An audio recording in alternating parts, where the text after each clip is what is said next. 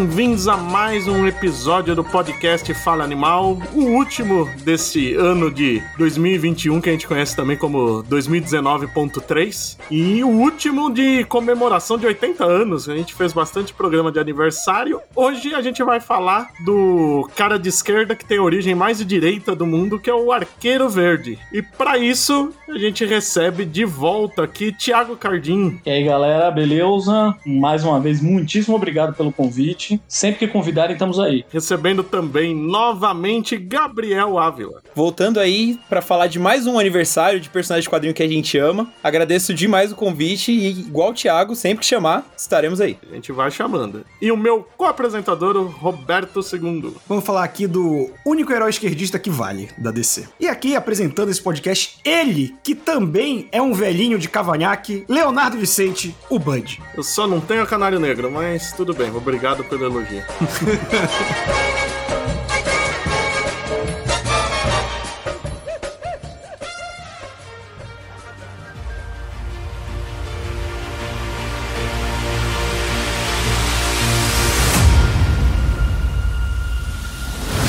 O bom desse programa é que a gente já começa repetindo 30% da informação do programa do Aquaman, né? Porque o Aquaman e o Arqueiro tiveram o mesmo roteirista e surgiram na mesma revista. Né? E os dois também só duraram por causa do editor, né? Sim, totalmente, né? Que foi o Mort Weisinger que escreveu e depois foi editor de várias revistas e manteve os, os heróis em voga, cuidou dos filhotes, né? E o desenhista é o George Pep. Eu adoro esse nome, Pap, Pap, é o Pap.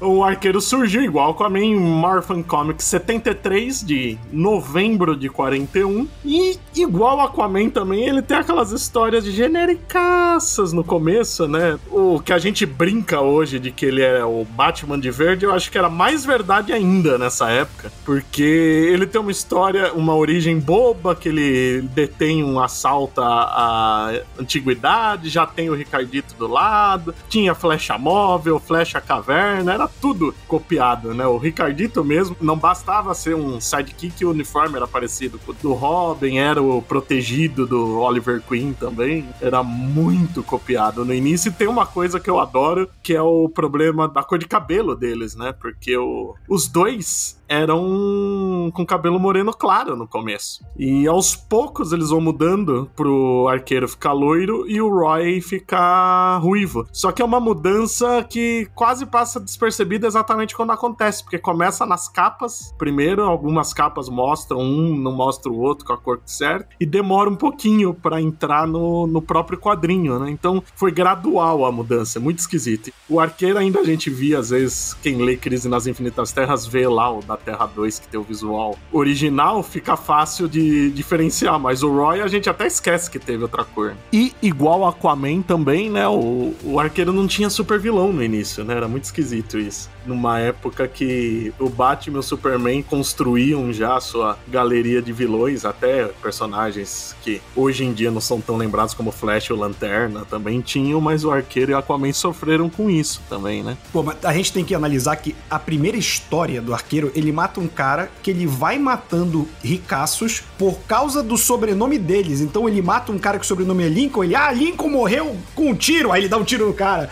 Aí o cara, ah, você, o sobrenome do cara é César, ele dá uma facada no cara pra matar ele que nem César. Meu Deus, quem aprovou isso, cara?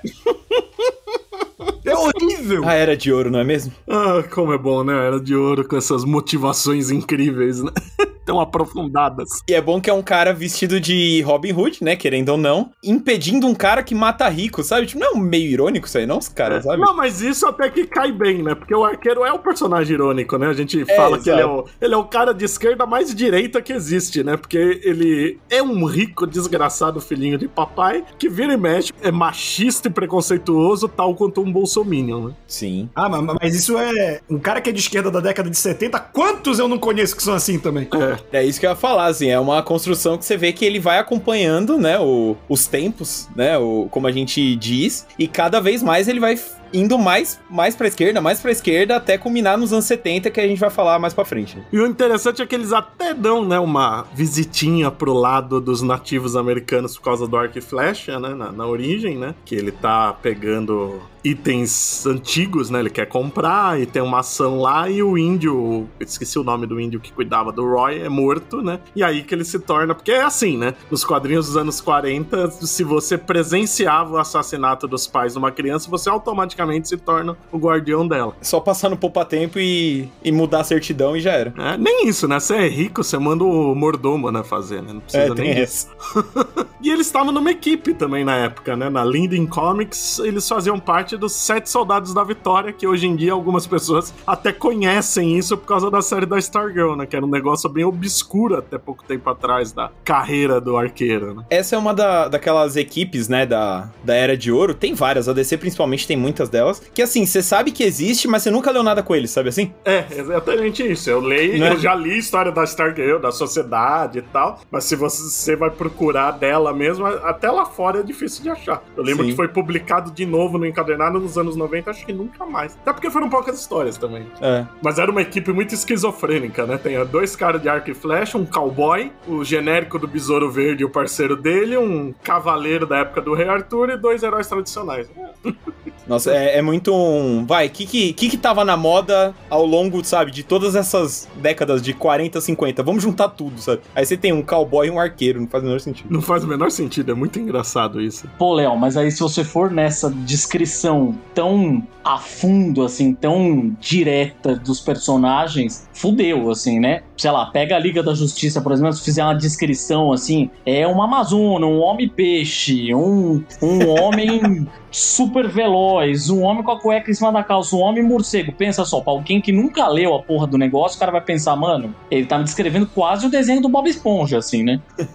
É uma esponja que mora no mar no abacaxi, assim, saca? É meio nessa vibe. É, vou dar o braço a torcer que qualquer descrição de equipe parece que você tá tendo uma overdose. É, exato.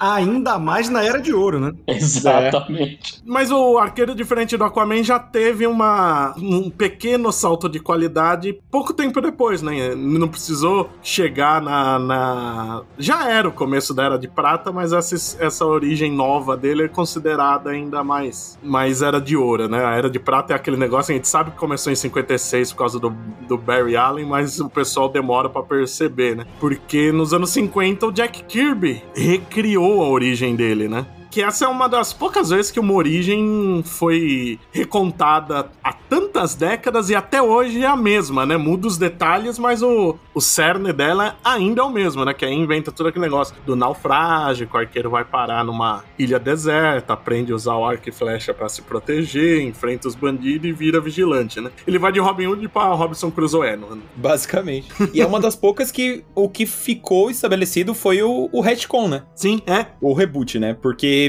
em quase todas isso não acontece, né? Muda-se um pouquinho e aí depois a editora corre pra voltar ao que era, o que a galera gosta. Só que na época ninguém gostava do Arqueiro Verde, então qualquer coisa mais criativa que fizessem com ele tava bom. A gente chegou a comentar isso do Aquaman, né? A questão desses personagens é que, como eles ficaram só porque o editor queria manter, a maioria das histórias não se preocupava em origem. Porque se a gente for parar pra pensar o Superman e o Batman, era tipo meia tirinha contando a origem e pá, já tá pronto. Aí depois os caras vão voltando e reticonizando. O arqueiro acontece isso, só que se a gente for parar pra pensar, existe um gap aí de primeiros anos de atividade que só foram ser trabalhados, sei lá, 952. Tanto que 952, cara, não consegue sair com ele estabelecido. Ele fica sempre nesse ano zero, ano um, ano não sei o quê, porque se a gente for parar pra ver na origem dele, era de ouro, era de prata, é tipo, ó, ele é um arqueiro. Aí eles se preocupam em contar isso e já jogam ele na ação, sabe? Eles não voltam tanto quanto os outros heróis pra contar essa origem, assim. Que é uma origem rasa, né, também, né? Tanto a primeira como a segunda, tá. A primeira ele era um arqueiro e foda-se. Na segunda ele aprendeu pra sobreviver. Tá, mas onde ele aprendeu a fazer as flash especial, onde ele treinou pra lutar, né? Isso nunca ninguém se preocupa, né? Era sempre foi uma origem bem rasa. É só no pós-crise, eu acho que no, no, no Caçadores ele começa a falar, né, que ele sempre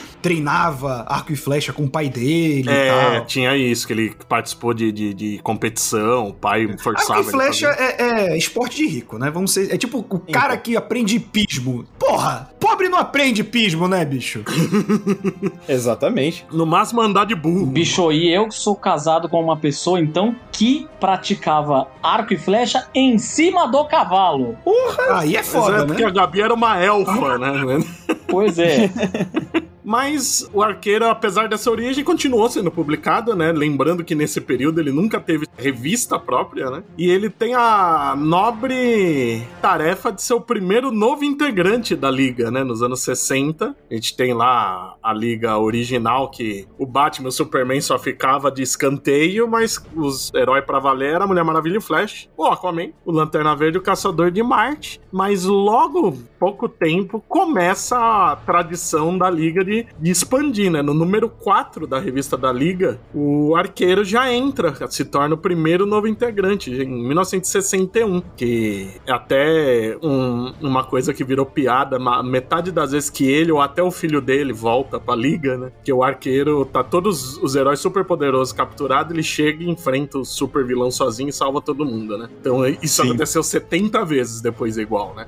O Morrison mesmo usa isso quando o Connor Hawk entra pra liga. É muito uma coisa, tipo, não, ele não é inútil, não, ó. Ele consegue salvar esses caras que tem superpoder. Tipo, cara, para, né? Com a sua flecha de diamante, né? É, então.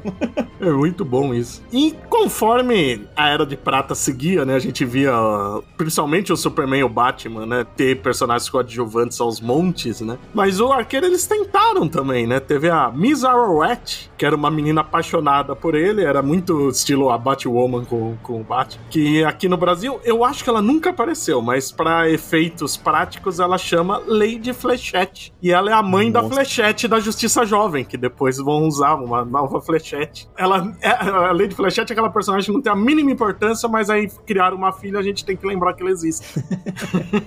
Quantas vezes isso já não aconteceu, né? Sim. Não, e esse negócio da, da fanzinha apaixonada é muito irritante na Era de Prata, né? Todo herói tinha uma. né? Nossa. Acho que era uma tentativa de apelo ao público feminino, né? É, saindo meio pela culatra, mas era. É, mas naquela época, né? Ah, jura. Isso e driblar um pouco o código dos quadrinhos, né? Também, né? É, porque você ficar mostrando o cara adulto. Pelo menos eu acho que o arqueiro não dormia, não dormia na mesma cama que o Roy Harper. Ele dormia em muitas camas, mas na do Não, Roy do Harper, Roy, não. não. Ele pode ter usado a do Roy Harper com, uma, com umas cinco mulheres diferentes, mas não. Uma flecha cama. Flecha ó, ele, eu não duvido que ele tinha e usava bastante, inclusive. Agora eu acho sensacional esse nome Flechete. É tão maravilhoso mesmo. Parece É o Oliver. Queen no, no meio de um palco, né? Ele com o microfone aqui. Agora, Oliver As Queen e as flechetes, É. né? Mas nesse período todo dos anos 60, embora ele ainda tivesse histórias sendo publicadas, não tantas quanto nos anos anteriores, né? O destaque mesmo ficou na Liga, né? Que aí também é onde começa o namorinho dele com a Canário Negro, que de início é engraçado, né? Principalmente a partir dos anos 80, na fase do Mike Grell, a gente vê como se fosse o arqueiro, um cara mais velho, pegando uma mina mais jovem, né? E nessa época era o contrário, né? Porque meio que os quadrinhos estavam correndo em tempo real e essa Canário Negra era, teoricamente, a mãe da Canário que a gente conhece, né? Depois tem toda uma zona pra explicar isso, que envolve uma substituindo a outra e tem na memória apagada. Mas, teoricamente, a Canário já meio coroa, indo morar na Terra 1, né? Porque ela era da Terra 2, ela muda de terra só pra ficar com Arqueiro Verde. Isso que é amor.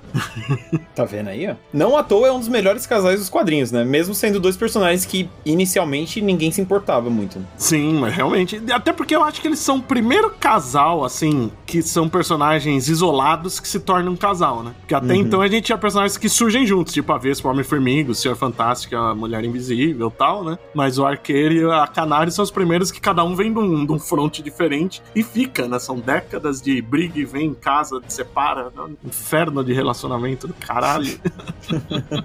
Que fica ainda mais difícil quando a editora insiste em, em apagar e fazer de novo. Aí apaga e faz de novo, né? Sim. É, Isso é um negócio que faz zero sentido, né? Tipo, Nossa. a cada cinco anos brigam pra quase casar de novo. Tipo, gente, calma. É, não, isso devagar. quando não casa e, e- e era uma, um clone, né?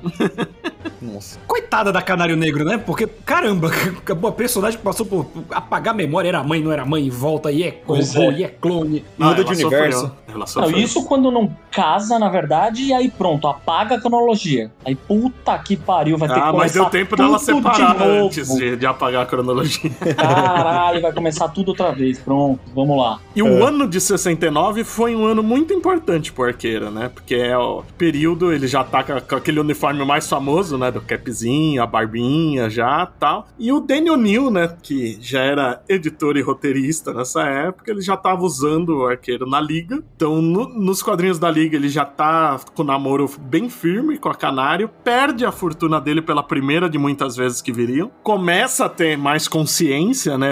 Embora a fase Arqueiro Verde e Lanterna Verde seja leve a fama por causa disso, a gente vê que o O'Neill já tava preparando isso antes. Ele faz essas histórias da Liga com isso, e numa edição de Brave and Bold, de 69 também, o número 85, né? É a primeira história que a gente vê bem isso, né? Que é uma história, inclusive, envolvendo diretamente política do Batman com, com o Arqueiro Verde, que os dois tentam, pensam em entrar pro Senado, né? Inclusive, é onde estreia esse uniforme mais bonito que o Arqueiro Verde já teve, e que realmente dá o caminho pro que seria as histórias a partir daí. Já no ano seguinte, que a revista do Lanterna vira Lanterna Verde e Arqueiro Verde, que é aquela fase maravilhosa, né? Que é o Neil escrevendo, o Neil Adams desenhando, que aí sim é o arqueiro esquerdista, né? Ele demorou uns 30 anos, mas aí ele, quando a pessoa fica pobre, aprende, né? Não, Mas aí foi uma, uma guinada à esquerda, né? Porque ele já tá bem. Se você pensar que isso daí é a década de 70, mais ainda à esquerda, né, cara? Pô, É. você tá em plena Guerra Fria, você tira o seu, o seu herói cósmico e joga ele pra falar dos problemas do coração do seu país. Cara, assim, é porque hoje a gente lembra com muito carinho, mas é importante lembrar que essa fase foi um fracasso. né? Ela foi fazer sucesso, tipo, 10 anos, 15 anos depois, quando as pessoas pararam pra reler aquilo e falaram: Cara, isso é genial. Porque na época, justamente isso, cara, você tá pegando um herói que é um Batman,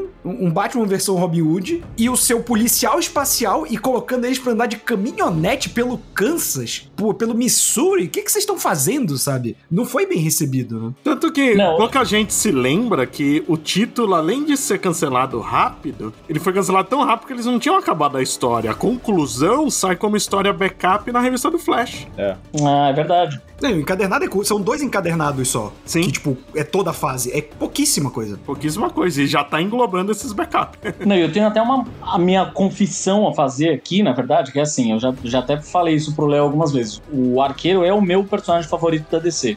E o mais curioso é que, assim, quando eu comecei a ler quadrinhos, eu era fissurado em Marvel, era Marvel, Marvel, Marvel, sem parar. Lia Marvel sem parar. E o que eu curtia da DC, curtia. Curtia entre muitas aspas, assim, né? O que me atraía vagamente, assim, era Batman e o Superman e olhe lá. Quando eu comecei a fazer um curso de quadrinhos em Santos, na minha terra natal, na real, eu comecei a ler coisas do meu professor de quadrinhos. E tiveram duas coisas dele que eu comecei a ler que aí eu falei: opa, peraí, aqui tem jogo. Uma delas foi a fase dos Novos Titãs do Marv Wolfman e essa fase em específico do Arqueiro Verde e do Lanterna Verde. Essa fase em específico foi o que me abriu os olhos pro personagem. E aí eu comecei a devorar tudo que eu encontrava pela frente do Arqueiro Verde, a ponto de eu ficar fissurado pelo personagem. E eu lembro claramente que foi inclusive aqueles bonequinhos da, do Super Powers. Já adolescente, enfim, quando eu acabei me desfazendo deles, foi uma cagada, deveria ter guardado.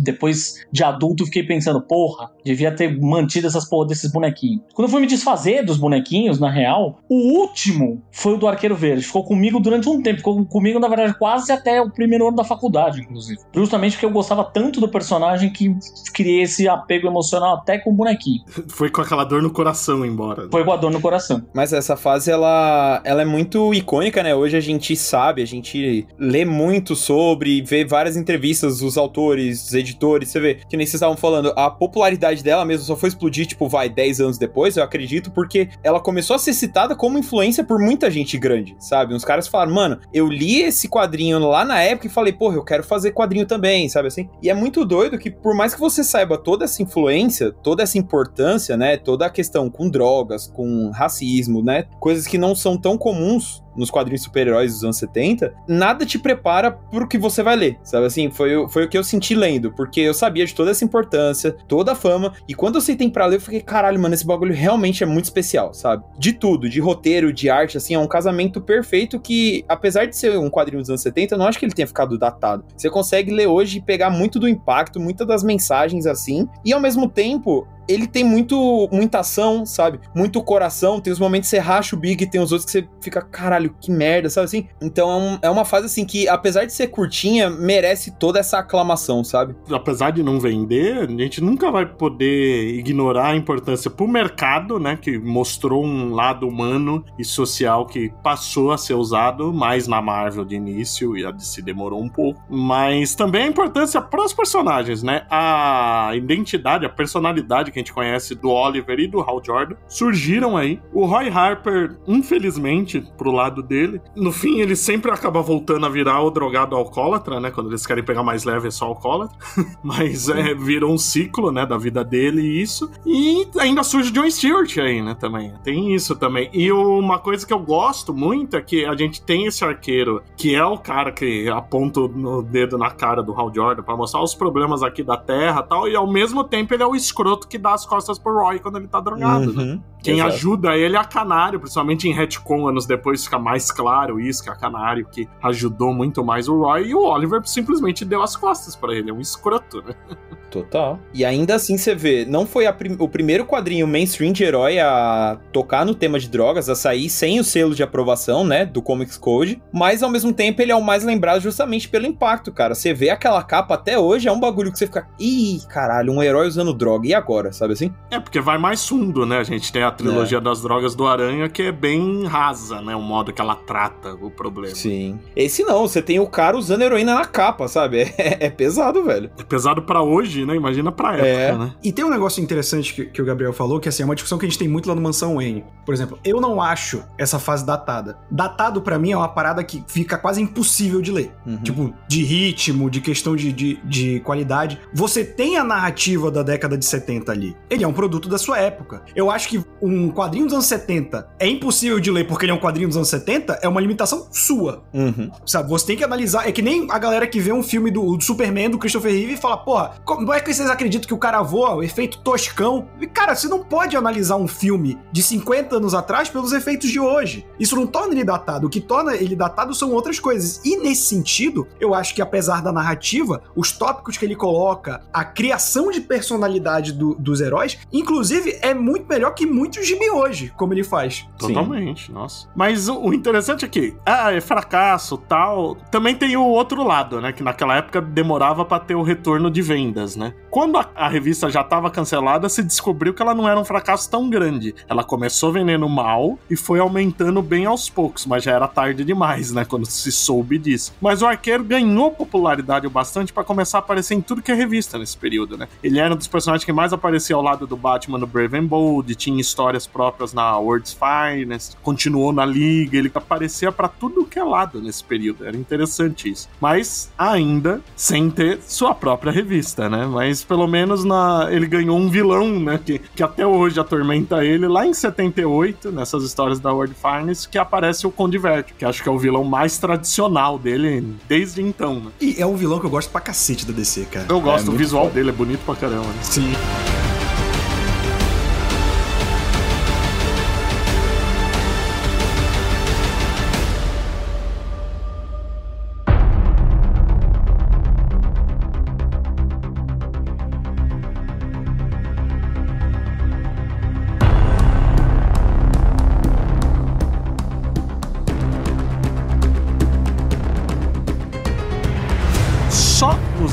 80 que o Arqueiro vai ter sua primeira revista, que é uma minissérie, que aqui no Brasil nem foi publicada, né? Que é com o Conde Vertigo, né? Pra, pra manter a tradição, né? Chama só Green Arrow, uma minissérie em quatro edições que foi publicada em 83. Mas é, é legal isso, porque a gente vê que a DC tava começando a enxergar, né? Fala, ó, esse personagem aqui tá atraindo atenção, né? É, e só pra contextualizar o nosso querido ouvinte, que eu demorei um pouco pra fazer essa conta, que são 40 anos depois que ele foi criado. Então o maluco demorou 40 anos pra ter uma série, numa época em que o Batman já devia ter umas 3 ou 4. Né? É, e uma minissérie ainda, né? Não é nenhuma série Exatamente. mensal, né? É, não foi nenhuma contínua, né? E me corrigindo, ela saiu no Brasil, sim, saiu na, no Super Amigos da Abril. E era escrita pelo Mike Barr, que é um bom roteirista, né? E é onde uhum. o, o Arqueiro Verde, de novo, fica rico, né? Porque uma amiga rica morre e deixa o dinheiro para ele. A gente vai ver que isso é muito comum na vida dele. Nossa, ninguém fale recupera tão rápido quanto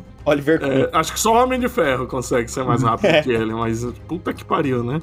e aí a gente tem a boa e velha crise nas Infinitas Terras que abre espaço para grandes reformulações, né? Inclusive tem a morte do Arqueiro da Terra 2, né? Que é o arqueiro original lá da Era de Ouro, que tem aquela famosa morte que é a dele ou não é, né? Porque como tinha muito problema de coloração na época, saía aqueles personagens sem cor, muita gente ficava na dúvida se era o Ricardito que tava morrendo ou o Arqueiro da Terra 2, né? Porque sem as cores eles são iguais, sem barba, nada. Né? É. Isso daí só foi corrigido quando foi ter uns encadernados com nova coloração, inclusive. E aí em 87 que a gente tem aquela que é considerada uma das melhores histórias do arqueiro, com toda razão, e que realmente começa um período de. que acho que desde esse período ele passou pouquíssimo tempo sem ter uma revista mensal, que é o Caçadores, né? O Longball Hunters, do Mike Grell, escrevendo e desenhando, que aí sim a gente tem um arqueiro com um visual totalmente Robin Hood, né? De vez, né? Ele morando em Seattle com a Canário, achado, aquela ninja desgraçada, e aí que a gente vê desenvolverem o arqueiro pelo que ele é mais conhecido, né? As falhas. Que ele corneia uhum. Canário, ele não, não dá todo o apoio que ela precisa, né? Porque ele é capturado, espancada, perde o poder do grito sônico. Eu adoro chamar de grito sônico. Tem outro tipo de grito?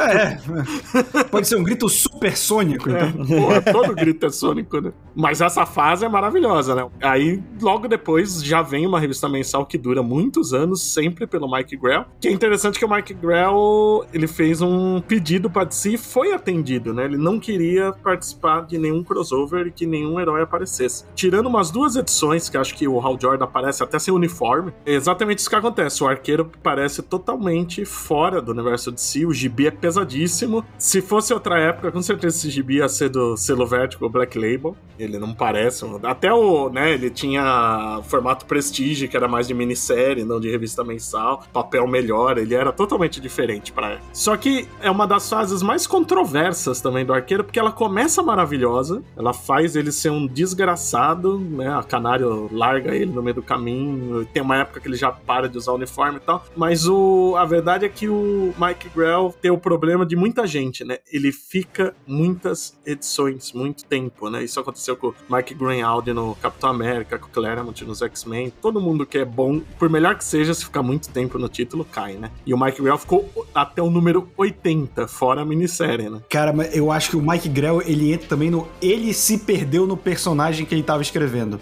Porque tudo que ele faz de bom no lance dos caçadores é tipo, ok, isso fez sucesso. Então ele exagera pra cacete quando ele começa a escrever, sabe? É, tipo, talvez ele não tenha entendido que dar esses, essas camadas de cinza tenha sido legal, mas tipo, não é transformar um personagem no escroto, porque quando o Mike Grell sai e as outras pessoas tomam até a, a morte do Oliver Queen, cara, não dá mais pra nem chamar o Arqueiro Verde de herói mais, sabe? É, ainda no Grell, né? Porque gente, aí ele, ele tem aquele filhinho com achado também, né? Nesse período, Sim. né? Ele começa a matar, ele para de usar as flechas especiais, só usa a flecha de verdade e culmina nele matando um moleque que tava usando uma arma de brinquedo, né? Que aí que tem aquele negócio dele ir lá pro monastério, monastério. é, tal ele desiste mesmo, né? Só que a gente acha que tá ruim com o Mike Grell, que realmente está, né?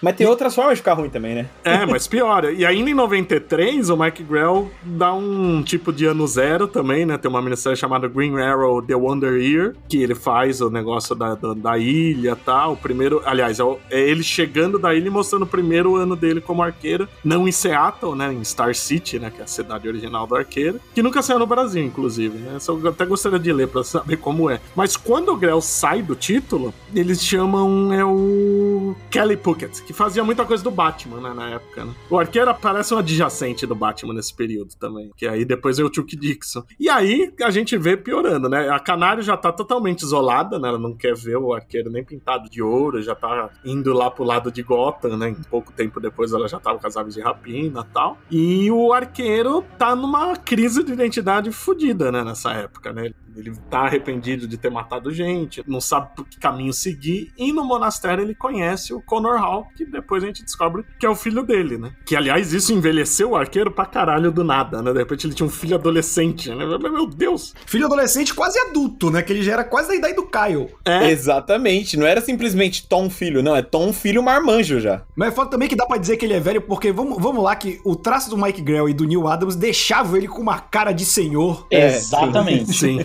Exatamente. Meu, no Caçadores já, na verdade. Sim. É... Caçador, Caçadores, ele tá tiozão, cara. Ele já era mais velho, já tava mais velho. Isso me emputece, assim, essa, essa fase toda, eu lembro dessa fase depois do Mike Grell, assim, é ruim demais, cara. E isso me emputece, na verdade, porque uma das coisas que é mais legal, que eu achei mais legal, no fim das contas, com o Caçadores ali, foi justamente a, é o que o Roberto tava falando, a coisa do tom de cinza. E é uma coisa que eu acho que, dali pra frente, até hoje, que é uma das coisas mais legais do Arqueiro Verde, é justamente ele ser um herói muito cheio de falhas, ser muito cheio de defeitos. Só que para escrever isso é foda, porque o roteirista caminha muito numa linha fina. Para ele cair tanto para um lado quanto para um outro é muito fácil. É muito fácil. Transformar o cara numa máquina de matar, por exemplo, transformar o cara num babaca completo é muito simples. É um estalar de dedos. E aí vai tudo por água abaixo. Definitivamente descaracteriza totalmente o personagem. Foi isso que, no fim das contas, o Grell fez na, na, no final da passagem dele, o que veio depois, Jesus. Pior que assim, eu não conheço essa fase a longa, né? O que eu conheço do Mike Grell é o Caçadores, que, porra, na época eu acho que 80% das pessoas conhecem essa história, tipo, é o Cavaleiro das Trevas do Arqueiro Verde, lê aí, sabe? E assim, meio que se prova realmente, porque ela é mais sombria, tem temas mais sérios, tem até coisas, né, que é o que vocês estão falando, às vezes vai até sombrio até demais, mas assim, né, pra proposta, tá, uma coisa diferente, você até entende. E aí, na minha cabeça, como o cara ficou depois 80 edições, tipo, porra, então devia ter mantido aquele nível, né? Só que aí você vai lendo e você vê que, tipo, ele começa a matar. Aí ele tem um cara na polícia que ajuda a cobertar os assassinatos que ele faz. Aí você fica, velho, que isso, sabe? É o arqueiro verde, porra. Um cara Não, que uns anos atrás tava.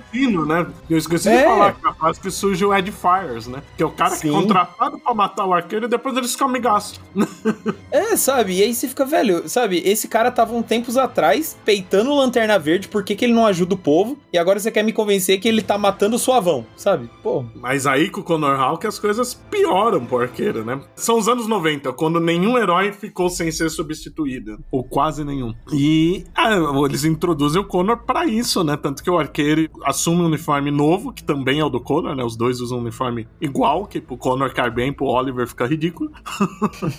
a gente vê que o Oliver tá muito perdido na vida ao ponto de entrar pra um grupo terrorista, eco-terrorista, né? A Tropa Eden. Claro que ele tá pegando a líder, né? Porque ele é o arqueiro verde. Obviamente. É óbvio, né? Se tivesse um, um crossover Capitão Kirk e Arqueiro Verde, ia ser maravilhoso. Possivelmente eles iam pegar um ao outro. Pode ser, pode ser. Eles deviam ir pro universo do Y quando achassem a cura, né? Porque eles conseguem repovoar o planeta. Exato.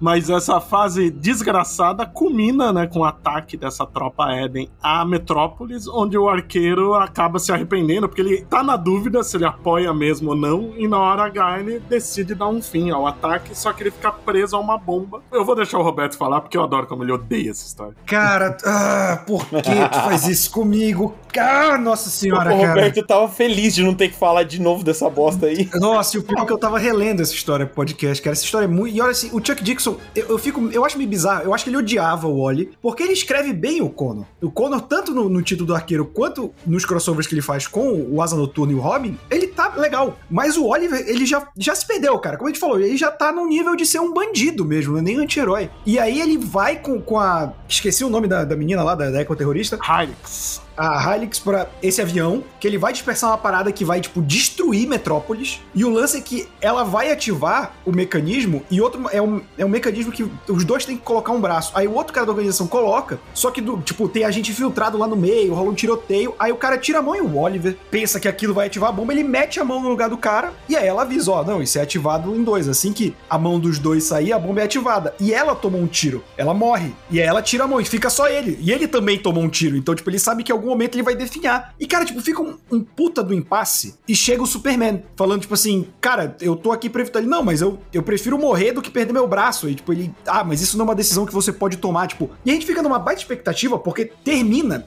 essa edição com, tipo, cara, vai haver um, sabe, um embate de questão ideológica aqui, né? Do, do arqueiro com os Superman. Pô, o arqueiro é um cara que, por mais que ele tenha virado um escroto, a questão ideológica dele ainda é muito forte pelo personagem que a gente conhece. E o Superman é um escoteirão, né? Então seria um embate legal de ver. E você constrói isso pra na edição seguinte, começa a edição com o, o, o arqueiro verde falando: Ah, quer saber? Vou morrer. Pum, puxa, puxa a mão, explode.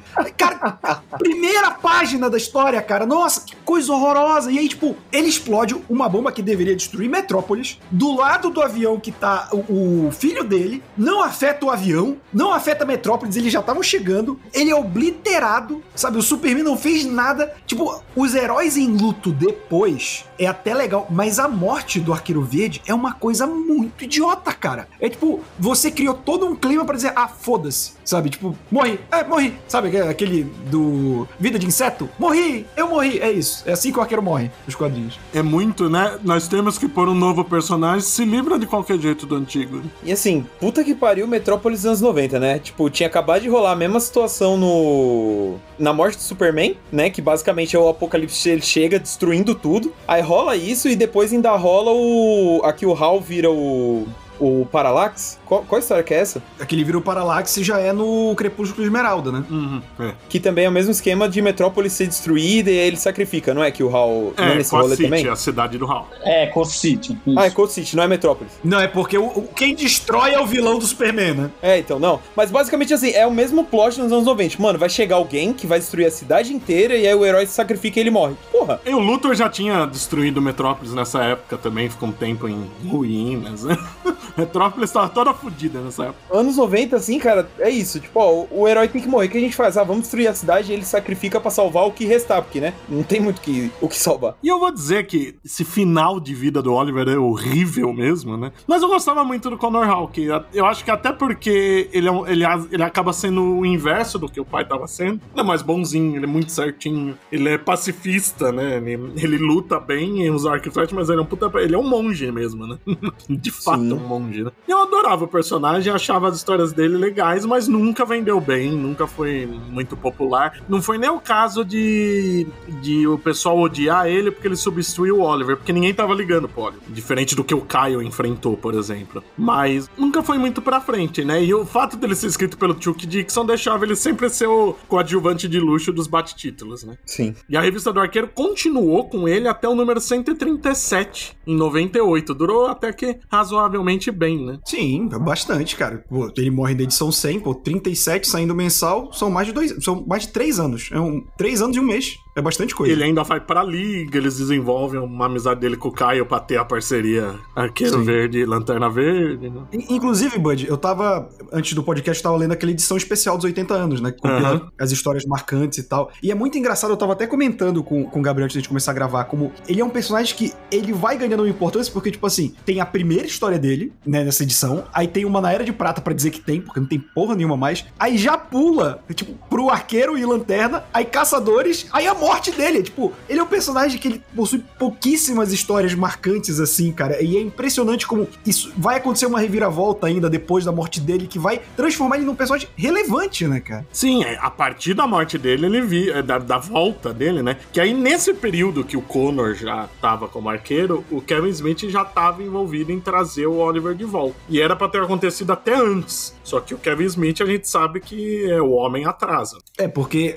a volta dele, tipo, era pra ter sido em 99 ou em 98 mesmo, né? É, era pra ter sido logo depois da noite final mesmo, né? Por isso que tem o gancho, né? Quando o Kevin Smith lança a nova revista mensal em 2001, porque aí foi bom até que o Gabriel lembrou do Hal de Parallax, porque é isso que acontece, né? O Hal Jordan todo poderoso vê que vai ter que se sacrificar para reacender o sol da Terra na noite final, e ele vai trazer o Oliver de volta. E aí ele vai até o Superman, que lava muito mal sua roupa, né? Que anos depois ainda tinha resquícios do Oliver na roupa. E ele recria o Oliver a partir Mas daí. no tempo dos quadrinhos era só uns meses. É, é importante lembrar também que tem todo um lance de culpa que em Zero Hora, quem mata o Hall é o Oliver, né? E É isso, verdade. E isso ajuda ele a se sentir culpado e tal. Essa fase do Kevin Smith, ela é maravilhosa, gente. Tipo, ela completou 20 anos. Exatamente. esse ano. Ela, pra mim, é a melhor ressurreição de um herói. Ponto. Tranquilamente, tran- não, tem, não tem outro pra colocar aqui, nem no top 3 que fica no mesmo nível. Ela tipo, tá muito na frente do- do- das outras, assim. Até porque ele é uma das poucas ressu- ressurreições em que, de fato, o personagem morreu. Ah, tava em animação suspensa. Ah, voltou no tempo. Ah, era um clone. Não, ele morreu. Ele morreu de fato. Uhum. Morreu E isso foi é pro legal. céu, né? Sim, foi- jamais iria pro céu. Mas não é o céu Né? cristão, então tudo bem. né? Vamos lá. Mas, embora eu acho que o, o Arqueiro Verde iria pro, não iria pro céu em nenhuma religião vigente do mundo hoje. Nenhum. eu acho que eu tenho. Talvez a- dos primitivos de Tuvalusa, talvez, mas eu não sei, eu não tenho base pra pesquisar isso. Mas o, o grande lance da fase do Kevin Smith, até pra não se alongar tanto também, porque senão a gente pode dedicar um podcast só a ela, como a gente fez no Mansão Wayne, é que, cara, ele pega, e eu, e eu sempre vou respeitar o Kevin Smith por ter feito isso. Como fã de quadrinho, ele pega tudo o que aconteceu com o Arqueiro Verde com o Oliver Queen e ele dá um novo significado pra isso. Então, ele coloca o Oliver Queen como um cara que tinha perdido a fé em si mesmo. Então ele não tinha virado escroto só porque o Mike Grell achou que seria legal. Ele vai mostrando aquilo como uma derrocada pessoal, como um cara que perdeu a fé em si mesmo. E ele torna até a morte do arqueiro em algo válido. Válido, eu digo, tipo, não sei só essa idiotice que eu fiquei aqui. Ele fala de um cara que entrou em depressão pelas próprias escolhas que ele fez, e a morte dele fazendo a bomba explodir antes de chegar em Metrópolis era meio que um, ó, eu vou como um herói. Eu não sou mais o herói, mas eu vou embora como um herói. E eu fico feliz com isso, sabe? O- as escolhas que eu fiz na minha vida até aqui, nos últimos anos, foram muito erradas e eu acho que não tem mais redenção disso. Então a minha escolha vai ser morrer como um herói, ao invés de viver essa vida que eu tô vivendo. Então é um suicídio, e novamente ele não estaria no céu cristão, mas que ressignifica isso pra ele. Em vez de ser só uma história idiota, realmente coloca o personagem com o peso de ter tomado essas decisões. E isso, cara, é uma construção fantástica pra mim. É E, muito. além disso, o Smith, eu acho que ele, ele pega todos os elementos que foram desenvolvidos durante décadas do Oliver e consegue misturar numa identidade que faz sentido. né? Então ele, ele é o esquerdista, ao mesmo tempo tradicional em outras coisas. Ele deixa de ser sangue no zoio, né? O fato de ter esse negócio que o corpo voltou sem a alma, o corpo volta com as memórias da época da de logo depois da viagem com o Hal, e a alma teve tempo de fazer as pazes com tudo no céu. Quando elas se unif- unificam, é um arqueiro verde que tá com a vida toda dele fresca na cabeça, o lado bom, e que fez as pazes com os erros. Então ele não. ele deixa de carregar todo aquele peso. Isso é importante. E essa história de você ver, tudo isso que vocês estão falando é por aí, assim, que nem o Roberto falou, né? Dava pra se estender e fazer um programa só dessa história. Mas ela é fantástica, assim, eu, eu tenho muito carinho porque eu peguei ela numa época onde eu já tava com um bode enorme do Kevin Smith, assim. Eu, sinceramente, acho um saco esse lance dele ser o nerd oficial de Hollywood, sabe assim? E ele tinha escrito uma história do Demolidor que eu acho horrível, particularmente eu detesto, que é o Diabo Demolidor da Pai? Guarda, sabe? Ah, tá. Pensei que era o Demolidor Pai, que é Não. qualquer coisa. Foi o Diabo da Guarda, assim, que eu sei que muita gente gosta, mas eu detestei, sabe? Não, na minha cabeça, pra mim, não adicionou nada, só fez o de sempre, de um jeito meio bosta, assim. E aí eu fui ler essa do Arqueiro com toda a preguiça do mundo, assim. Eu falei, puta, é só porque é um personagem que eu gosto, mas que merda. E o artista, né? Que é o Phil Hester voando, assim. E aí eu comecei a ler, e, velho, a cada capítulo era um tapa diferente na cara, assim, sabe? Eu terminei falando, caralho, Kevin Smith, obrigado. É uma puta história, assim. É, acho que é uma das melhores histórias da DC fácil, assim. Não, não é exagero dizer, porque é tudo isso que vocês estão falando, assim. E ao mesmo tempo, ela também funciona pra quem nunca leu. Se você nunca leu Arqueiro, lógico, você vai pegar, perder um pouco algumas referências, mas você consegue captar o cerne da história e falar: caralho, esse personagem é muito foda, porque ela te traz o legado de um jeito tão apaixonado, sabe? Tão bonito, que você sai dali amando o personagem, assim, sabe? Eu acho, na verdade, inclusive, que concordo totalmente com o Roberto. Pra mim é o, sei lá, para mim essa história tinha que ser o manual de como ressuscitar um super-herói. Se você vai fazer, eu acho que é por aí. Eu gosto, do, diferente do Gabriel, eu gosto do Diabo da Guarda, mas eu acho que essa história é a história que o Kevin Smith escreveu em quadrinhos. Ponto, assim. Todas as uhum. vezes que o Kevin Smith se meteu a escrever gibi, ele nunca conseguiu chegar nem sequer perto do que ele faz com o Espírito da Flecha. Não consegue. Ponto. Sabe, isso eu acho muito legal, assim. O que ele fez com essa história, ele não consegue... É, entre nós, assim, inclusive, existe até uma discussão de que talvez ele não tenha conseguido nem no cinema chegar tão perto, né? Mas enfim, aí é uma outra conversa sobre a carreira dele como cineasta. Mas eu acho uma coisa muito legal. E isso que o Gabriel tá falando do Phil Hester, cara, para mim, ele é top 3 dos desenhistas do, do Arqueiro Verde para mim. De traços que eu adoro do Arqueiro Verde para mim. Que aí a gente tem ele, o Neil Adams, enfim. E o próximo a gente vai falar um pouco mais pra frente. O Phil Hester tomou gosto, né? Porque ele fica na fase do Smith, da do Meltzer, e boa parte da do Judy Winnick que foi longa, né? Ele não quis Sim. mais sair, né? Ele fica acho que uns 3 anos, né? Desenhando acho que até mais. Arqueiro. Acho que até, é, mais. Acho que até mais. Mas, mas o lance engraçado, e eu vou deixar essa sugestão aqui para o host desse programa, que é, a gente tava falando do arqueiro e como ele vira um personagem importante, eu acho que essa ressurreição é importante porque aqui, o Kevin Smith fica 16 edições, né, escreve o Espírito da Flecha e as histórias seguintes é que introduzem 15, e as histórias seguintes que incluem uma onomatopeia, né, que é depois que o arco do, do Espírito da Flecha meio que se conclui, e aí entra o Brad Meltzer. A fase do Brad Meltzer é em 2002, que faz 20 anos ano que vem. Então eu deixo aqui essa, esse gancho pro, pro Leonardo Vicente. Eu gostei desse gancho. Mas ainda na fase do Smith, a gente até esqueceu de falar, na fase do Mark Grell, o arqueiro ficou pobre de novo, eu nem lembro como foi dessa vez, mas nessa, como tinha um ricaço querendo tomar o corpo dele, tava sem alma, o ricaço passou os bens pro, pro nome do Oliver e acabou morrendo. Aí o Oliver fica rico de novo. Eita! Sim. Tô vendo a hora que, que o Oliver vai investir em Bitcoin, viu? e ainda tem a introdução da Mia Darden, né? Que é uma personagem maravilhosa, né? Que é uma adolescente ex-prostituta é, que depois, sim. na fase do Winnie, que vai virar a nova Ricardita, né? E ela é uma personagem incrível, né? Eu gosto sim, muito dela. Que ela é salva pelo Oliver, e aí ela descobre que ele é, porque ela fala, cara, essa sua máscara não engana ninguém, você anda com esse gavanhaque ridículo, sabe? Não são tantas pessoas que tem essa porra. E aí ela vai morar com ele com o velho, né? Quando ele se livra. Porque o, a, a questão aqui, a gente não entrou muito em pormenores, mas é assim, o Oliver que ressuscitou era uma casca vazia criada pelo Parallax. Porque a alma, justamente por, pela alma ter morrido em paz consigo mesmo, ela não queria voltar. E o corpo foi trazido de volta por culpa do Hall, porque ele sabia que com o poder do Parallax, se ele estivesse na Terra quando o Oliver morreu, ele poderia ter salvado o Oliver. Então virou um embate de culpa. Os dois carregavam culpa, um resolveu a sua culpa de um jeito e o outro, o que acabou tornando uma confusão. Então o corpo que estava na Terra era uma casca vazia e esse cara, esse velho, iria transferir a alma dele pro corpo do Oliver para ele ter um corpo novo para poder viver mais tempo que ele queria completar um ritual lá e tal. Isso não vamos entrar nesses pormenores. E aí,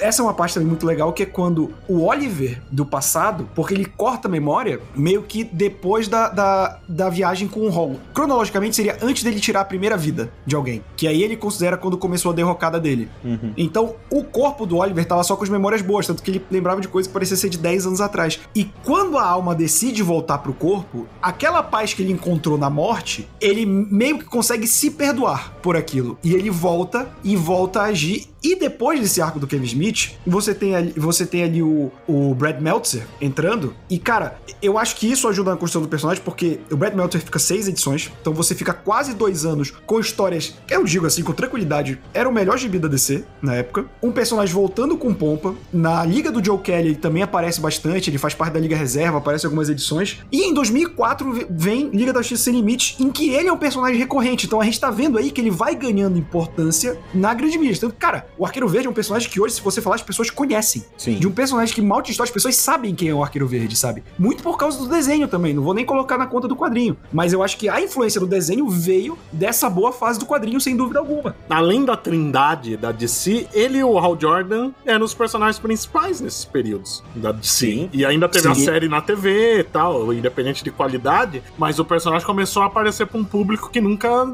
tinha conhecimento dele até então. Cara, ele é a cabeça de um universo universo televisivo. É, é. o Arrowverse. É, é, o nome isso, é dele, tipo, né? Pois eu é. detesto Arrow, mas é de uma importância absurda isso, Sim. cara. E ainda teve Smallville antes, né? Exato. É. Né? Mas a gente não vai falar é. muito disso aqui, né? a série vira do arqueiro. Muito obrigado pelo Roberto ter lembrado do Liga da Justiça Sem Limites, porque eu lembro imediatamente daquele vídeo do Arqueiro Verde falando essa porra de Zack Snyder, o caralho. é maravilhoso. É o meu pau recebendo um salário. Esse vídeo é maravilhoso. Esse vídeo é incrível. E tem a versão também que é mais arqueiro verde esquerdista, que é o arqueiro verde mandando o áudio do seu Armando, que é Nossa. maravilhoso também. Ô, seu Armando, tá chovendo pra caralho aqui, Belfor Roxo. Acho que eu vou sair daqui pra encher sacos de farinha, seu Armando. e aí corta o Superman ouvindo mó. É, não, pode crer, né? Cara, é muito bom.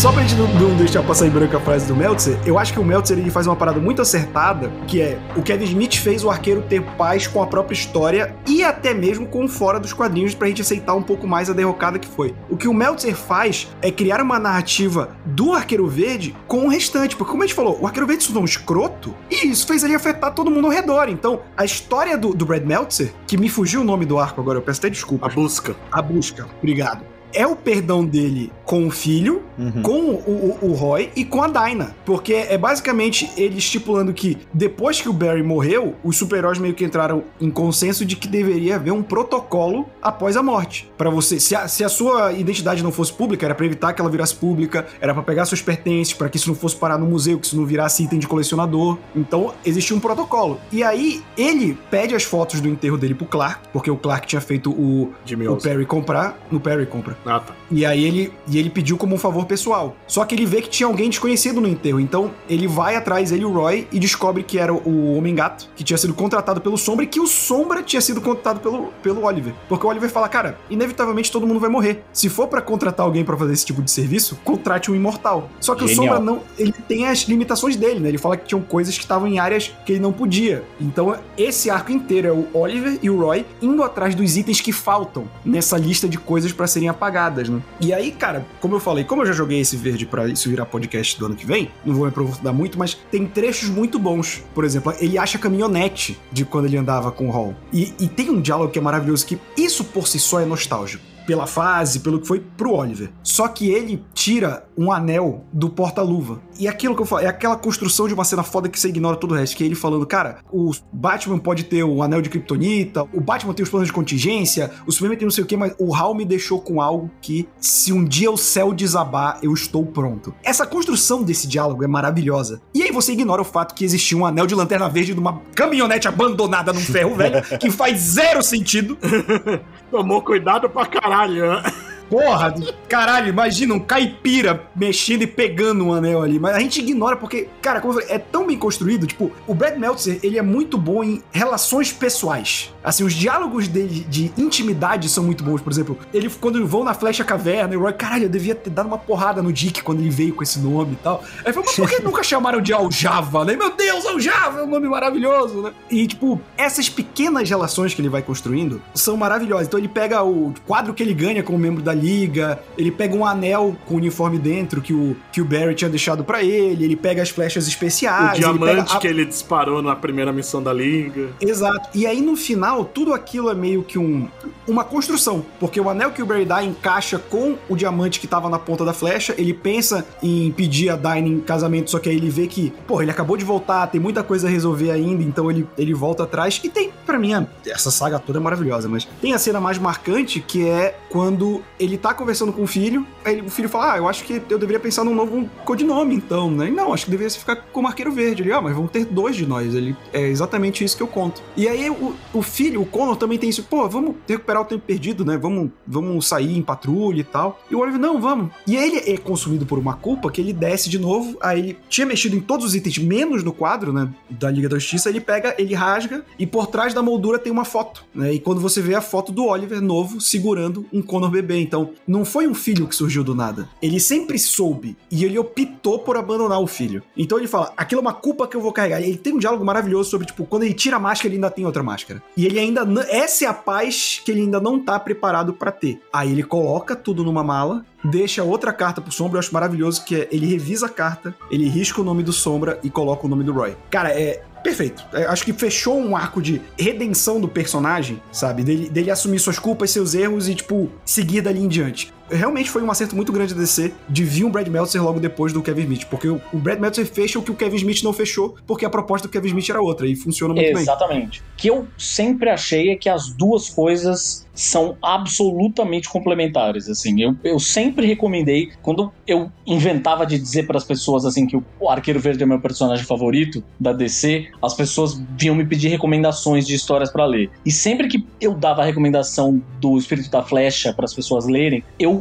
imediatamente tendi a pedir para as pessoas lerem a busca na sequência. Uhum. Porque eu acho que as coisas se complementam. Eu acho que não, não acho que uma história faz tanto sentido sem a outra, assim, saca? A história do Kevin Smith, para mim, ela é muito uma história que vai num pico crescente. Se eu fosse, se matemático fosse, descreveria um gráfico ascendente e aí acaba lá em cima até uma coisa, uma coisa um pouco mais positiva. E a busca, na verdade, ela começa até de um jeito mais positivo e vai ficando triste quando acaba a história, maluco. Mas eu chorei pra um caralho, assim. Nessa cena que o Roberto descreveu do quadro, maluco, eu me peguei soluçando de chorar, assim. A sorte é que a gente tá em áudio, cara, porque eu, eu, falando, eu tô me arrepiando todo aqui falando Nossa, assim. é foda, bicho. É foda. E é foda que ela, ela acontece quando você não tá mais preparado, né? Tipo, meio que Exato. a história acabou, tá, deu tudo certo, eles recuperaram, bola pra frente. E aí quando. Não, não, peraí, vem aqui, volta aqui. E aí ela te destrói, assim, é foda. E o Meltzer adorava o arqueiro, né? Porque antes ele tinha feito Crise de Identidade, né? Quase ao mesmo tempo, até. Que é uma história da DC como um todo, mas ela é contada muito do ponto de vista do Oliver. E ainda transforma o Exterminador em inimigo do Oliver, que foi uma coisa que foi pra série, continuou na revista depois com o Judy Winnick, né? Criou tudo isso. E o Winnick assume depois no Meltzer, né? O Winnick, eu vou dizer que ele não é um dos meus roteiristas favoritos, mas ele faz histórias boas. No Arqueiro, eu acho que ele, ele tinha uma obrigação con- contratual de fazer um, um arco ruim e um bom, era impressionante. Nunca era mu- muito. mudava muito disso, era muito ruim e muito bom. Só que ele desenvolve coisas legais, né? A Mia descobre que tá com AIDS, vira a Ricardita, ele faz a Canária e o arqueiro lá pra frente casarem mesmo, ele realmente usa o diamante lá da flecha da liga. Ele fica muito tempo no arqueiro, né, cara? Fica, Acho que é o trabalho mais longo dele. Sim, né? sem sombra de dúvidas, é o mais longo. E ele faz, eu acho os primeiros anos principalmente melhores, depois depois do casamento cai muito. Depois do casamento cai muito, tem o Phil Hester ainda ficou um bom tempo, depois o Scott McDaniel. É, no casamento já era o Scott McDaniel. Já, acho que o McDaniel já. tava até saindo já. Que também Talvez. tem o Cliff Chang, aí tem os tapas buraco também no meio e tal. Ele faz o Oliver ser prefeito de, de, de Star City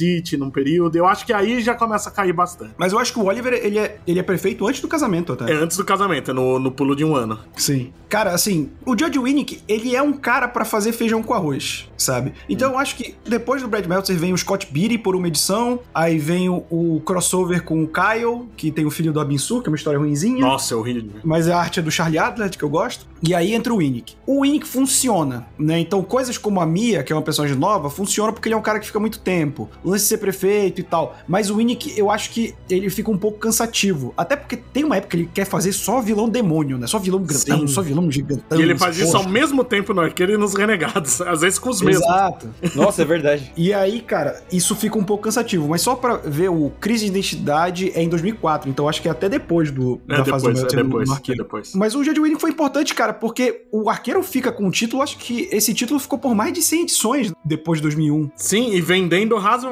bem. Não é o top 10, nada, mas vendendo legal. E eu, eu acho que o Winnick, ele foi mais importante pros personagens coadjuvantes. Ele faz muitas histórias legais com o Roy junto do, do Oliver. Ele faz, enfim, o romance da Dinah e do Oliver evoluir. E desenvolve demais a Mia. E ele também faz Star City ter uma cara própria, que até então não tinha. Eu acho que verdade. Star City era muito uma cidade genérica que não, não tinha nada demais, sabe? Até porque o próprio arqueiro abandona, né? Tipo, a É, Ele tinha passado muito tempo dele. fora. Não, vamos vamos lá, a gente falando que ele tinha história genérica. Aí a primeira história que desenvolve é ele e o arqueiro indo andando pelo país. Ou seja, não tem uma cidade fixa. Aí depois a gente tem os caçadores que eles vão pra Seattle, sabe? Aí, pô, ele não criou essa ligação com Star City. É, é verdade. E aí, ele- e tanto que é uma coisa que durou, né? Até hoje é uma coisa que eles não se decidem se é Star, se é Seattle. É Star, é Seattle. Chegando num nível de, tipo, eles explodirem Seattle e reconstruir como Star. Tipo, que porra é essa? Ah, tem muita loucura no meio do caminho. Na fase do Winnick já tem muita loucura, né? Porque tem- o casamento é, é esquisito para um cacete, que é na época daquelas, daqueles prelúdios pra crise final que quase nenhum faz sentido, e esse era um deles, né? A Daina casa com o arqueiro, mas era um arqueiro substituto porque ele estava mantido prisioneiro na Ilha Paraíso pelas fúrias femininas. e o casamento em si eu acho bem ruim. Só que aí eles, eles relançam a revista como Green Arrow e Black Canary, ainda pelo Winnick, com arte do Cliff Chiang. O primeiro arco, que é esse que eles vão resgatar o Oliver, eu acho maravilhoso. O fim dele é desesperador, que parece que tá tudo bem, resgataram tal. Aí eles estão num bote, ou num não é? Acho que é um bote mesmo. O Connor leva um tiro na cabeça. Aí o Oliver fica em choque e começa a falar baixo. Clark, Clark, Clark, Clark, Clark. E começa a gritar. Aí o Superman ouve e vai lá resgatar. Eu acho essa cena tão desesperadora, tão bem escrita. Só que logo depois cai de novo, né? O Connor fica sem memória. Essa fase, realmente, eles tentam fazer um monte de, de altos e baixos, que um monte de mudança e nenhuma funciona legal para mim. Em paralelo, também tem o Arqueiro Verde ano 1, né? Do Andy Deagle, que essa legal. Eu acho que é a origem mais pé no chão do arqueiro, né? No, nem parece um gibi de super-herói. É, também gosto bem. É uma das poucas ano 1 fora do Batman, né? Que, que eu acho bacana, assim, porque depois todo mundo ganhou ano 1, né? E a maioria não presta, é tipo só reciclagem de coisas que a gente Ah, já sim. conhecia. Essa do Arqueiro mesmo, ela, ela É. foi a primeira de uma série que DC lançou, né? De anos 1. Ela lançou do Arqueiro, os Titãs, Raio Negro, Sim. Metamorfo. E só a do Arqueiro é muito boa mesmo. É, mas essas duas e, pô, foi onde eu conheci o trampo do Jock, que eu não, não tinha lido nada dele ainda e apaixonei, assim, é absurdo. Acho a arte dele muito foda, assim. Não, é muito boa. Pra mesmo. proposta, né, que era mais pé no chão, o famoso sombrio e realista da DC, acho que ele casou muito bem ali. E vai seguindo essas histórias meio fraquinhas, bem chatinhas, né? E aí tem a reviravolta pra deixar tudo ruim de novo e é mais ou menos, vamos repetir o erro que o Mike Grell fez, né? Que a gente já tem o Liga, a Liga da Justiça do James Robinson começando naquela minissérie Clamor por Justiça, que parece nome de, de filme baseado em história real do SBT, né? que o Prometheus ataca Star City, né? Ele destrói Star City, o Roy perde um braço e a filha dele morre. Pouca desgraça, né? Nossa, coitado do Roy, cara. Puta merda. O Roy e o Demolidor tem que dar um abraço um no outro, né? Falar, a gente nasceu pra sofrer, né? O Demolidor, pelo menos, é bem escrito, né? O Roy, ele só piora em saga horrorosa. Tirando o, o vício em drogas dele da fase do Lanterna e Arqueiro, É. o resto é só história horrorosa. Tem até aquela que ele mata um cara com um gato morto. É, que vem logo Nossa. depois disso. Moral da história, não use uniforme vermelho, é isso. Serve tanto pra Arqueiro Verde quanto pra Star Trek. Mas aqui Também. eles destroem o Roy e o Oliver, né? Que aí o Oliver fica puto, ele consegue um jeito de entrar na base do Prometheus e mete uma flecha na cabeça do Prometheus. E deixa o corpo lá, né? Se não me engano, eu nem lembro se ele some com o corpo, tá? mas ele não conta pra ninguém o que ele fez, né? Só que depois descobrem, ele chega aí preso, a Canário deixa o anel na, na cela dele, né? Manda o famoso vai se fuder. E tem uma fase horrível que a floresta no meio de Star City vira um negócio místico por causa do dia mais claro. Vira Sherwood. Vira Sherwood, é horrível. Ah, nossa, cara, isso é horroroso. E ele fica um vigilante mais barra pesada atuando ali. É muito ruim, cara, é muito ruim. É o que eu sempre falo quando chega perto dos 952. É a DC falando: olha, vamos fazer um monte de merda, porque aí o pessoal vai achar o 952 boa ideia. no caso do arqueiro, continuou ruim com os 952. Nossa.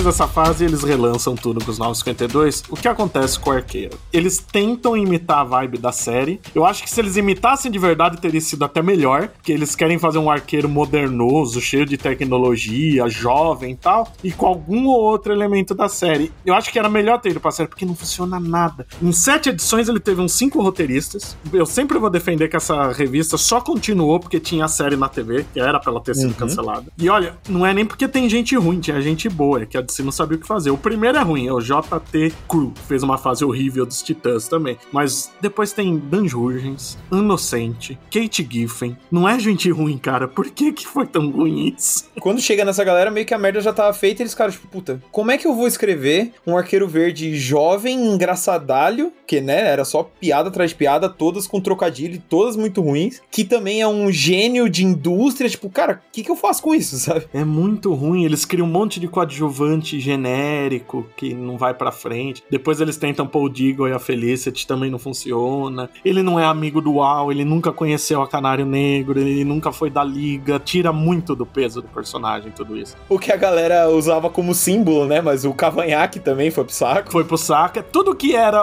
que definia o personagem não existia de repente. É, o, cha o chapéu foi substituído por capuz, né? Sim, eu ri. É, voltou a ser capuz. Ele tem uma barbinha rala, né? Um É. Barbinha de pela saco, né? É, a maioria dos desenhos até esquecia de fazer, de repente aparecia de novo. Era, cara, como é ruim isso, meu Deus do céu. Pelo menos tinha alguma outra edição bem desenhada quando o Dan Jurgens desenhou, porque até a arte era feia também, Era. no geral. E aí, só com o Jeff Lemire, né, que ele faz um arco totalmente fora da caixinha, né, cria um tipo de culto que cada um, cada tribo, né, cada grupo é com uma arma. O pai do Oliver já era o detentor do arco, tal. Falando assim parece horrível. Lendo a história é muito boa. Nossa, é muito foda. Essa, essa fase É. do Lemir foi, foi uma, uma- um ponto fora da curva nos anos 52, né? Porque tava boa parte dos títulos bem ruins. Ele assume falando abertamente, tipo, ó, eu não conheço esse personagem, eu não sou fã, eu vou fazer um bagulho diferente. Aí ele se junta com o Sorrentino, acho que é um dos primeiros trabalhos deles juntos. E, cara, ele faz um bagulho realmente, é totalmente fora da casinha, é bem diferente, mas ao mesmo tempo é bem foda, assim. Você fala, pô, é um, é um arqueiro verde mais voltado pra ação. É de novo aquela coisa de ele é destruído, perde tudo, tem que se reconstruir, mas ao mesmo tempo com toda essa coisa de, não, porque agora tem uns clãs, e aí eles se juntam, e cada um tem uma arma, e tem um. A ilha tem a ver com isso, e é uma doideira tão grande que funciona, assim, é bem, é bem doido. Funciona e ele cria coadjuvantes. O Deagle é nessa fase que ele é, É. introduzido. Ele cria Emiko, né? A irmã dele, né? Essa é uma das mudanças, eu entendo, porque na época o arqueiro era jovem e tal. Mas é aquela mudança que agora que mudou tudo de novo e tá valendo tudo, fica confusa, confusa pra caralho, né? Porque aí o Robert Quinn, o pai dele, já era um arqueiro, tava envolvido com esses cultos, tudo. E ele teve um caso com a e teve uma filha com a a Emiko, que é a irmã do Oliver se tornou arqueira vermelha, né? Uma zona, né? Depois, com, com tudo valendo, né? Todo mundo pegou achado, o pai, o filho. É, a reunião de família da família Queen vai ser meio, meio É complicada. hein? família de rico, né? Faz sentido. Aquele Natal meio estranho, né? É, Tem uma coisa dessa fase com a, a arte do Sorrentino que definitivamente eu acho talvez um dos visuais mais legais do Conde Vertigo, cara. É legal, é legal. sim, é muito Eu foda. acho muito legal, assim. Isso é legal, né? O Lemire, ele cria muita coisa, né? Cria novos vilões, o Komodo, os cultos, põe até a Katana depois é envolvida nisso, tal. É. Que é ela que é o da espada, tal. E ele introduz elementos que já existiam reciclados, né? Achado, o Conde Vértigo, ele mexe com, com o pessoal da empresa, da, na- no- da família, isso eu acho bem legal. E mais ou menos nessa época também o Jones escreve a horrível Liga da Justiça da América dele, né? Não é a liga comum, é uma liga que o Amanda Waller e o Steve Trevor reúnem e o arqueiro tá nela, mas nem tem no Gavião Negro que podiam fazer eles brigarem, isso funciona. É modo de serviço, porque, pô, sabe, com o desenho, tudo isso que vocês falaram uns minutos atrás, ficou estabelecido que o Oliver é parte importante da liga, sabe? E ele, principalmente quando ele foi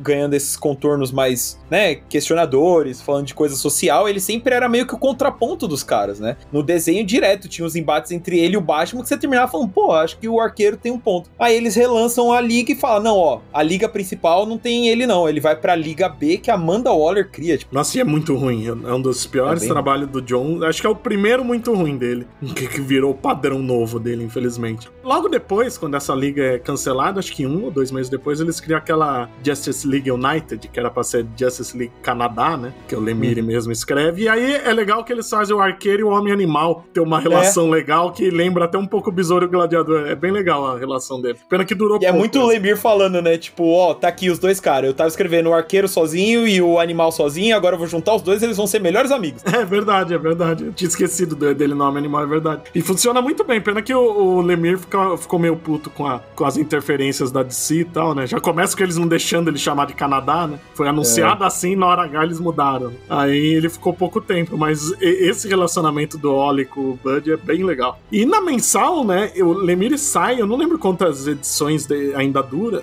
Ele sai na 31, então teve ainda 21 edições sem o Lemire, que volta o padrão de história ruim, né? É, porque aí o. Quando o Lemir sai, entra a galera que era de Arrow, né? Acho que é um produtor e um roteirista da série, eles entram juntos como roteiristas, aí descamba. Aí eles colocam Felicity, É colocam menos um ruim série do que o começo dos 952, mas ainda é ruim. Sim. É. Pelo menos tem uma história com É que a comparação, a base de comparação é ruim, né, cara? Ah, sim, É. É. E aí a gente tem o maravilhoso renascimento, que é aquele suspiro breve da DC. né? A gente, ah, nossa, vão salvar tudo. Não, não salvaram. Mas no Arqueiro, eu acho que ele foi um dos melhores momentos, assim, ele foi afetado Pois é. muito positivamente, né? Logo na edição do Renascimento, eu adoro que o, a, é- a gente acabou de falar mal do Jones, mas aqui é falando bem de novo, né? Que ele tá falando dos relacionamentos que foram quebrados, não sei o que, pessoas que se sentem vazias, porque sabem que não era pra ser assim, eles mostram o Oliver sozinho, né? No, na casa dele e a Dinah sozinha na dela. Eu acho essa página muito boa. E aí vem o título novo no Renascimento, que é o Benjamin Percy, que é um bom roteirista, não é um puta roteirista, mas é um bom roteirista. Que Gosto ele pega muito dessa fase. eu gosto bastante dessa fase, acho ela bem divertida. O Oliver tá de cavanhaque. É, naquela. Fa... Ele tinha. O Benjamin Percy tinha feito até o, aquela Pássaros da Noite, antes até do Renascimento, né? Ele Hum. fez dois arquinhos. Esse eu Não, não, li. que não é ruim. Não é ruim. É ok também, assim. Eu acho que leva É bem que ela é assim, mais pro terror, né? Um lance mais, tipo, é uma veia meio diferente, porque parece que é muito a DC falando, né? Não, segura esse negócio de trazer Isso. cavanhaque, canário negro, guarda pro renascimento, faz um outro Exatamente. Negócio aí. Aí ele faz um negócio mais pro terror que realmente é bem legal. É, é uma coisa mais terror. Não é, não é ruim, não. Mas no Renascimento é, é- é impressionante a qualidade desse título. Ele é divertido, dinâmico, ele É. põe todos os personagens de novo, né? Ele tá em Seattle e tal. Aí ele começa o namoro com a Canário de novo, o Deagle tá lá, o, o arqueiro pegou a noiva do Deagle, porque é, é o Oliver. o Roy tá lá, a Emiko de Arqueira Vermelha. Fica um- eles usam um hacker que tava das, das fases anteriores também. Eles realmente usam tudo que, que funcionou de várias épocas e criam um, boas tramas, fazem o arqueiro ficar próximo de outros heróis. Tem um arco que ele visita cada grande herói e tal. Eu acho muito boa essa fase. É, eu adoro essa fase, na verdade. Eu comprei todos os aqueles encadernadinhos que a Panini foi lançando, né? É, eu gostei demais dessa fase. E, inclusive, eu gosto muito do uniforme dele nessa fase. É bonito. Que Sim. tem uma pegada que parece com a quarta temporada do Arrow, inclusive, aquela coisa do da coisa sem manga e tal, não sei o quê. E eu gosto pra caralho. Pra mim, de verdade, é um cara que, por mim, podia ficar desenhando o Arqueiro Verde a vida inteira, que é o Walt Schmidt. Sim, é muito bom. Sim. Eu amo o desenho dele, eu acho que é super dinâmico. Inclusive, quando eu e a Gabi a gente tava decidindo que quadros a gente ia colocar nas paredes aqui de cada dos nossos personagens favoritos, que eu decidi que ia ter um quadro do Arqueiro Verde, eu tava escolhendo de que artista que ia ser o desenho, e imediatamente eu escolhi o do Walt Schmidt, que é justamente uma capa que ele tá apontando o arco pra cima e com a luz do Lanterna Verde apontando pra baixo, assim, Ah, pegando, bonito. apontando pra ele pra baixo. Porque, cara, eu amo o traço desse cara, velho. Eu acho que ele desenhando o Arqueiro Verde é muito foda. assim, Muito, pra mim, colocar, ó, não dá pra comparar com o Neil Adams, o Neil Adams tá em outro patamar aí, evidentemente, mas eu coloco ali pau a pau com o Phil Hester entre os, os desenhistas que eu mais gosto, desenhando o Arqueiro Verde. Sim, e essa fase tava bem servida, né? Porque aí quando não era o Walt Schmidt, era o Juan Ferreira, que também tava mandando bem pra Pô, caralho. assim. caralho, sim, sim, sem dúvida. Sem Não, o dúvida. Arqueiro teve uma seleção de excelentes artistas, cara, desenhando ele, assim. A gente falou do Cliff Chang, falou do, do Phil Hester, agora do Otto Schmidt. O Arqueiro tem histórias entre que o Phil Hester ele desenhava acho que dois, três arcos, aí folgava um pouco. Ele- entrava muito artista bom, cara, no, no Arqueiro desenhando também. Sim. E essa fase do Renascimento eu acho ela muito legal porque ela pega todas essas coisas batidas que a gente veio falando ao longo desse, desse podcast. Que, tipo, tem o Oli perdendo tudo, aí tem ele recuperando, aí tem ele sendo acusado de assassinato, e aí ele volta com a canária e termina com a canária, aí volta com a canária. Sabe? É, é um negócio tudo. É um feijão com arroz, sabe? Não é nada revolucionário, mas é tão bem feito, sabe? O Benjamin Percy ele escreve com tanta paixão e é muito legal porque mistura tudo. É, ele é ação, mas ele também é engraçado, mas aí quando tem que ter uma, um comentário social, ele também faz, sabe assim? Então é um, é título que realmente acho que se fosse fazer um, um top renascimento, acho que ele ficaria lá no alto, assim. Eles mandaram muito bem. Eu acho que é a melhor coisa do Renascimento. Eu também acho. De tudo que eu li, pelo menos, do Renascimento. É. Porque É. dura o Renascimento. O problema do Renascimento é que foi um suspiro breve, né? A maioria dos títulos começa bem, mas fica ruim rápido. O arqueiro É. vai bem até o fim da fase do Benjamin Percy. Sim. Acho que o Arqueiro e o Batman, cara. Cara. Foram as coisas que eu mais gostei, assim, do, do Renascimento. E é legal o que o Gabriel falou também, né? Desse negócio de Star City e Seattle, é que aí tem toda essa cagada que os vilões, o nono círculo domina a cidade e tal, o arqueiro tá sendo perseguido e ele, ele faz um QG no meio da floresta que chama Sherwood.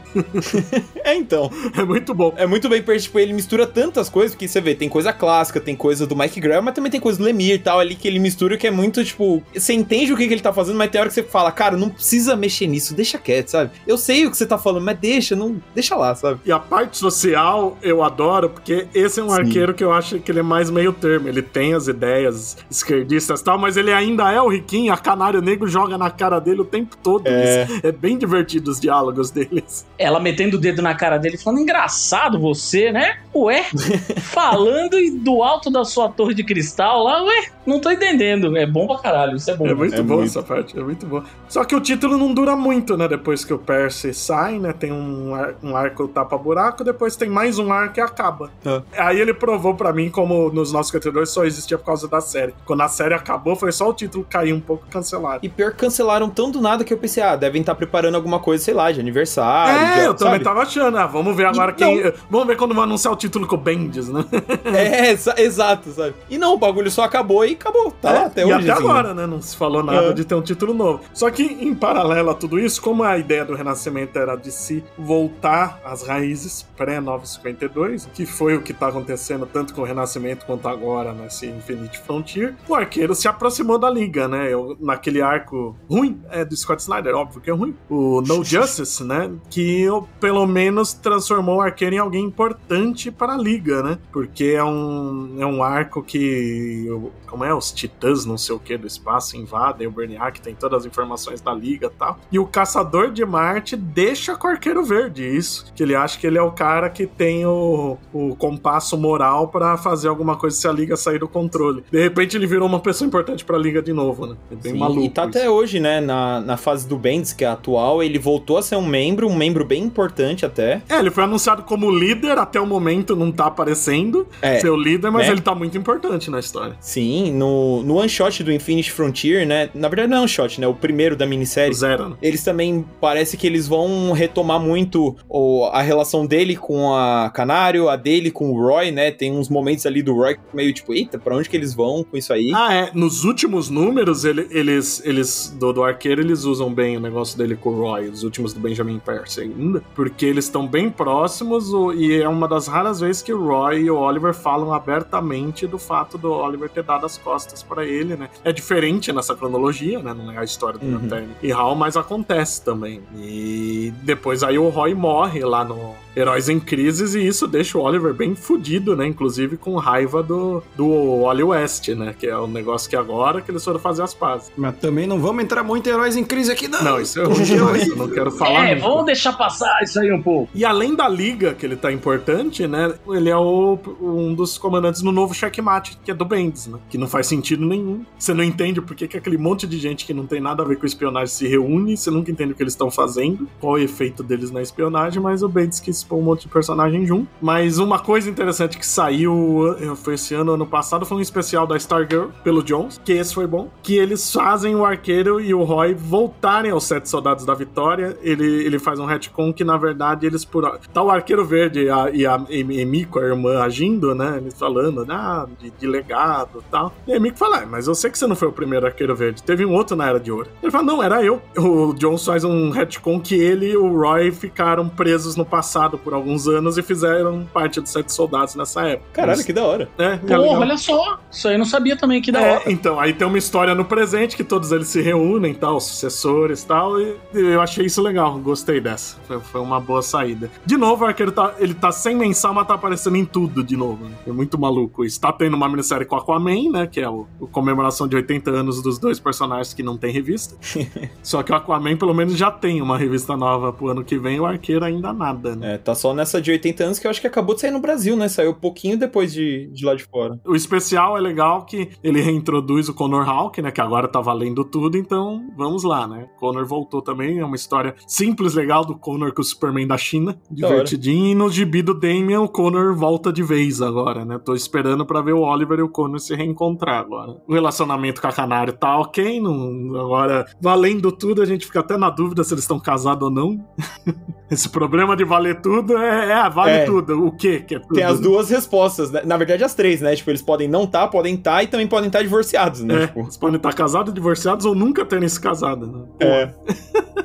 É muito confuso. Mas o Arqueiro, a gente tava falando das, das adaptações, é interessante que ele só vai ter destaque mesmo a partir do desenho da Liga, né? Antes disso, aliás, a partir do Smallville, infelizmente. Mas antes disso, o, o Thiago até falou do boneco do Super Powers, eu acho que ele aparece em uns dois episódios de Super Powers, não aparece quase nada. Mas eu lembro de ter esses episódios com ele. é- era uma época que, se não me engano, eles faziam episódios bem centrados em personagens que estavam em participação especial. Eu lembro desse episódio com ele, com o Homem Borracha, com o Átomo, que eles, esses personagens acabavam sendo foco. E aí depois tem o Smallville, a Liga é quase ao mesmo tempo, a participação em Smallville em Liga, que até muito se falou que ele poderia ter um spin-off em Smallville tal. O projeto da série Arrow foi assim que começou. Arrow é ruim? É, mas a segunda temporada é tão boa. Eu, na verdade, sou das pessoas que defende não só a segunda temporada, como a quinta. A quinta qual é? A do Prometheus? É a do Prometheus. A do Prometheus eu não acho inteira boa, mas tem bons momentos mesmo. É- Eu gosto pra caralho do, do ator que faz o vilão, que no fim das contas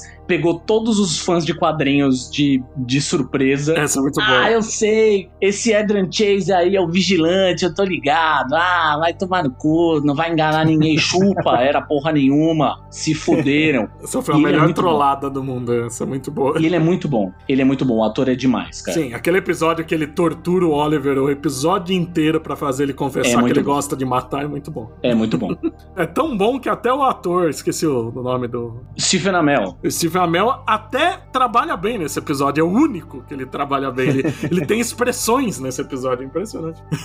É, expressões que vão além da cara de ser lindo. Sou Ai, lindo. lindo. Nesse Arrowverse é legal porque ele e o Flash, eles criaram um relacionamento que é pra substituir os outros relacionamentos, né? Tem o lado humano e sombrio e superpoderoso e otimista pra substituir Batman e Superman. E ao mesmo tempo a amizade deles é muito Oliver e Hal Jordan. né? Total. É interessante como substituiu tudo. Mas é um arqueiro totalmente diferente do que a gente conhece. É. Não tem quase nada do arqueiro ali, mas foi o que fez ele ficar famoso por grande público, até porque eu acho que o SBT passa os mini-filmes de arqueiro todo sábado até hoje, né? Arqueiro. Arqueiro. Muito bom. E ainda tem aquela Destination, né, que tinha no Cartoon Network, que era o bloco da DC, tinha uma série de curtas bem bobinha do arqueiro, que eu lembro que o arco tinha vida própria, inclusive. E ele participava bastante de Brave and the Bold, né? É, Ele era um dos principais do Brave and the Bold e era legal porque eles pegavam o traço, o estilo do Kirby ali, né? Sim. Pra ele. Eu achava bem legal isso. E criava a rivalidade do Batman do Arqueiro, que eu achava maravilhoso. Ele foi muito bem usado ali mesmo. Eu acho que foi só isso, né, do Arqueiro em outras mídias. Teve um curta, né, naqueles desse showcase, que é com o Conde Vertigo, pra variar, que é bom. Né? Ele é um personagem relativamente importante em Injustice, É verdade. nos jogos. É verdade. É verdade. Tanto que ele fica na, na dimensão do Injustice, né? Sim, é verdade, é verdade. Em vários pontos, ele é o, o bonzinho principal além do Batman, né? É, pode crer. Eu não sei como nunca tentaram fazer uma, uma, série, tele- uma série animada dele depois de tanta coisa. Mesmo um filme, né? Tipo um longa animado ali, direto É, pra DVD. Filme, na verdade, tem aquele projeto. Filme, filme live action, na verdade, tem aquele projeto que foi cancelado, né? O Que tinha- Super. Como era? Super Max. Supermax. Que tinha do roteiro, inclusive a primeira versão do roteiro do David Goyer e tal, que era basicamente ele ia ser acusado de um crime que não cometeu, tava preso e tinha que fugir da cadeia com um monte de, de vilões que ele ajudou a prender, não sei o que. A E ideia, era uma ideia legal, né? a ideia é boa até, na real, né? E usaram na sexta temporada da série, mais ou menos, da né? sexta temporada da série.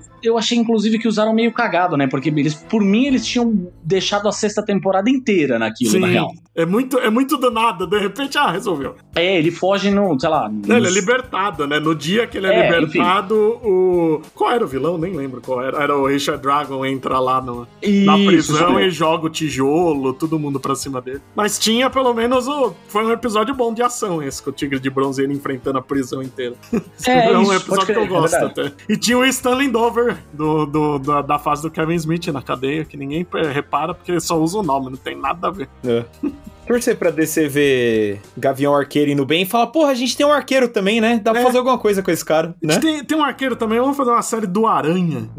Aí é foda. Era o substituto dele no Sete Soldados. Faz uma animação pro HBO Max. É. Arqueiro esquerdistão. E agora na Stargirl a gente tem um arqueiro que nunca apareceu, né? Só aparece no quadro, na- nos recortes de jornal. Que eu gostaria muito deles porem o próprio Stephen Amell com, com uniforme veião de, de arqueiro de pano. Ia ser engraçado pra cacete. Espero que um dia eles façam isso. Pô, seria incrível.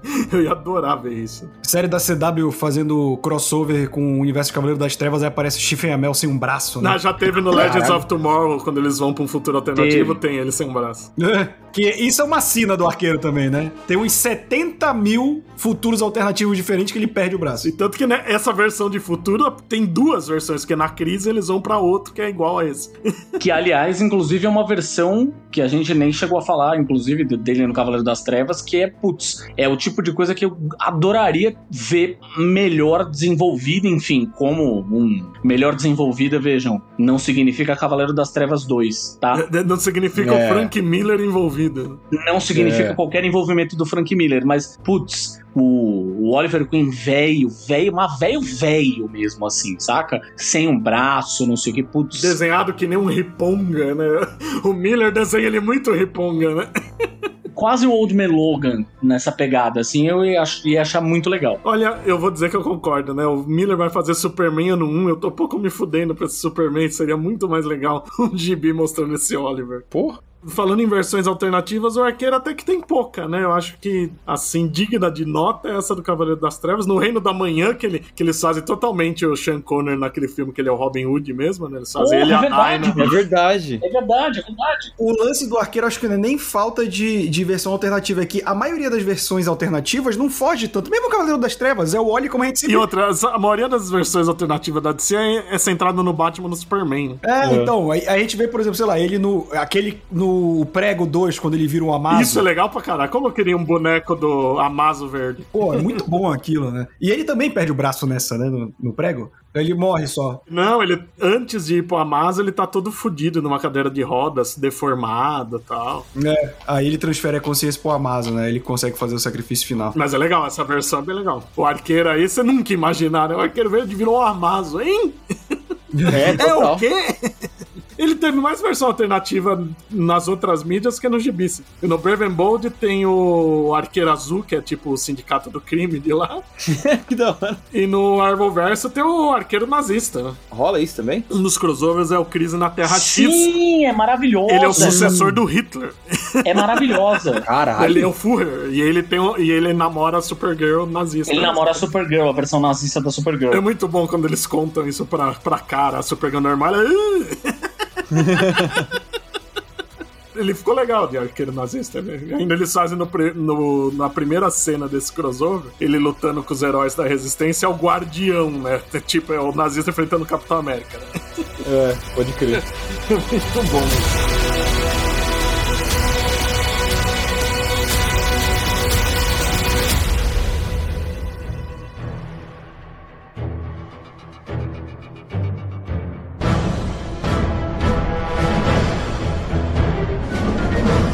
para uma rodada final, acho, de um- uma história, um momento bem marcante do Arqueiro Verde para vocês, agora que a gente já pegou esses 80 anos. É foda, né? O Arqueiro é um personagem que todo mundo adora, mas a gente passa pelos 80 anos dele muito fácil, porque ele só começa a ter muita publicação a partir dos anos 80, 40 anos depois da criação, mais de 40 anos. Mas fazendo essa rodada final, vamos começar com você, Thiago. Putz, cara, eu acho que a coisa que mais me marca de fato com relação ao Arqueiro Verde é de fato a história do, do Kevin Smith, que eu arrisco dizer que eu, sei lá, releio pelo menos uma vez a cada dois anos, assim. E principalmente as interações dele com o Hal Jordan, assim, porque é muito difícil a gente ver esse tipo, esse tipo particular de amizade nos quadrinhos, que é uma amizade entre duas pessoas tão diferentes, né? Ou seja, que tem abordagens tão diferentes da vida, assim. É, não tô falando, obviamente, que é uma, uma amizade entre um petista e um bolsominion. Não é, não é, não chegamos a este extremo. E além do que, quem tem amizade com bolsominion deveria deixar de ter, inclusive neste exato momento. Até porque se fosse com bolsominion, ser amizade de um herói com um super vilão. Pois a amizade é. dele com o Ed Fires, é essa. Mas eu gosto dessas histórias que. bom, eu adoro histórias de super-heróis, na verdade, que. Por por isso que eu gosto muito do Kevin Smith escrevendo, por isso que eu gosto muito do Bendis, apesar dos pesares, escrevendo. Eu gosto de história com diálogo. Eu adoro histórias de super-heróis com diálogos, eu adoro histórias que passamos longas páginas sem precisar trocar sopapos. E gosto dessas histórias, na verdade, em que a gente explora relacionamentos. E esses relacionamentos dele com o Hal Jordan. Porque é muito fácil, na verdade, ter, por exemplo, um relacionamento como o do Besouro Azul com o Gladiador Dourado. Que são dois palhaços, não sei o que, que, eu adoro, veja bem. Não tô longe de ser uma crítica aqui, eu adoro o relacionamento dos dois. Mas é muito fácil aquilo. E essa coisa do relacionamento do Hal Jordan com o Oliver ter se mantido desde a década de, de 70, tendo perfis tão diferentes assim, eu acho muito legal. Eu acho que um grande ápice dessa história é justamente a história escrita pelo Kevin Smith, assim. Então eu voto ali, principalmente em todas as relações entre os dois, os diálogos entre os dois. E você, Gabriel?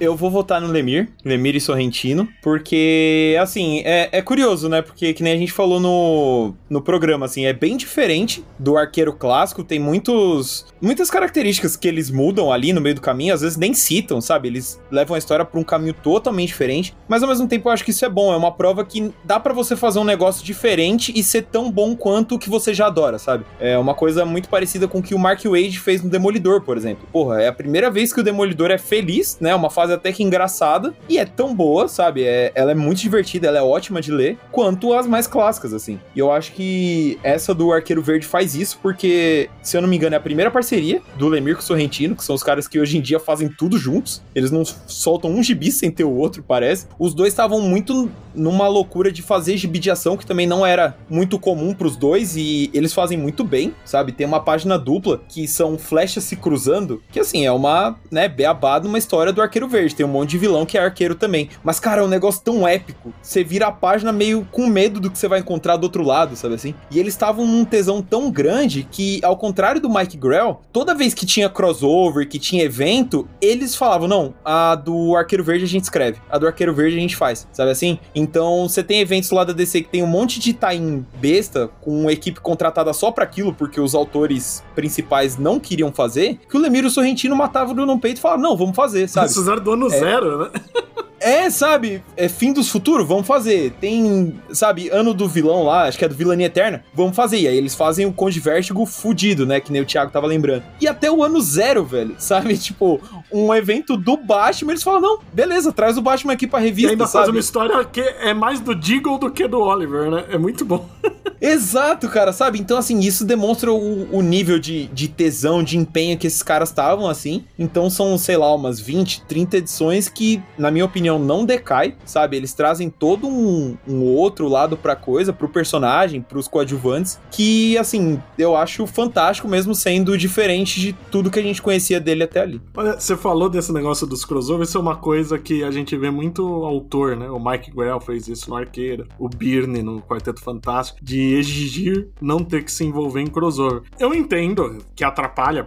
Na época do Byrne ainda era fácil, que demorava anos pra ter um crossover. né? Hoje em dia, de seis em seis meses, deve atrapalhar pra cacete o andamento da história. né? Mas, ao mesmo tempo, a gente sabe que é, é como o jogo funciona nas editoras, né? Quando você vê alguém fazer que nem o Lemire, pegar e usar a favor do que você quer contar, ele tinha posto o Deagle sem mostrar como o Arqueiro e o Deagle começaram. Ele usa o ano zero pra isso. É muito Sim. bom. Ele, ele não só ele escreve, como usa a favor da história que ele tá contando. Isso é muito bom. E você, Roberto? Olha, pra não me repetir falando de momentos maravilhosos que eu já falei, que pra mim são entre as melhores fases do arqueiro, que é o Kevin Smith e o Brad Meltzer, eu vou falar de um gibi, também do Brad Meltzer, que a gente citou aqui, que é Crise de Identidade, em que tem um trecho muito legal de como você construiu o personagem, que é quando o Wally revela pro Kyle e pro Wally West sobre a questão da memória e de como isso desencadeou uma briga dele com, com o Gavião Negro. E aí eu não lembro agora se é o Caio ou o Wally West que pergunta: Ah, então quer dizer que nunca foi sobre política? E aí o, o Oliver responde: Não, sempre foi sobre política. Acho que é o Caio que fala. Pois é, e isso para mim é uma construção de personagem foda, sabe? O Oliver não é de esquerda só, tipo, ah, temos que dar mais dinheiro. Tipo, tem certas decisões na vida que são políticas. Na verdade, 99,9% das nossas decisões na vida são políticas. E essa decisão de apagar memórias de vilões por um bem maior foi uma separação política na liga. Então eu achei uma e uma frase, uma construção sensacional, tanto do Gavião Negro quanto do Arqueiro Verde e novamente do Brad Meltzer que já tinha feito um trabalho bom no Arqueiro Verde. E eu quero saber o seu momento favorito do personagem, Vicente. Eu também vou fugir do, do Meltzer e do Smith, que são as duas fases que eu mais gosto. Eu vou para outra mídia, óbvio que não é Arrow. é no desenho ah. da liga, eu acho que eles pegam a essência do Oliver sem nenhum, nada do background, né? A gente não tem origem, não tem o Hal Jordan para fazer, nem o Gavião Negro para ficar fazendo contraponto, mas ele é introduzido logo no primeiro episódio do Liga Sem Limites e a gente vê que ele é o compasso moral da equipe. Né? Tem o questão também, mas como questão é tal qual o seu criador Steve Ditko é um maluco, a gente não leva ele tão a sério, mas o arqueiro vira o compasso moral da equipe. Eu acho que ele tem um papel até parecido com o Pantera Negra no filme da Guerra Civil. De repente, é o único cara que tá enxergando as coisas do jeito certo, né? A liga tá ficando poderosa demais, a gente vê que tá criando atrito com o governo. E o arqueiro não vai lá, a gente a liga. Não, eles realmente estão certos ter medo. Não é pra eles atacar a gente, mas tá alguma coisa errada aí. E em coisas menores até, ele tem muito episódio ao lado da Supergirl e a gente vê o Superman tratando ela como criança e o arqueiro defendendo. Ele fala: Superman, ela não é mais criança, ela é uma heroína também, deixa ela fazer as escolhas dela, né? Ele apoia ela ficar no futuro com a Legião e tal. E eu acho muito legal esse papel dele na série animada também.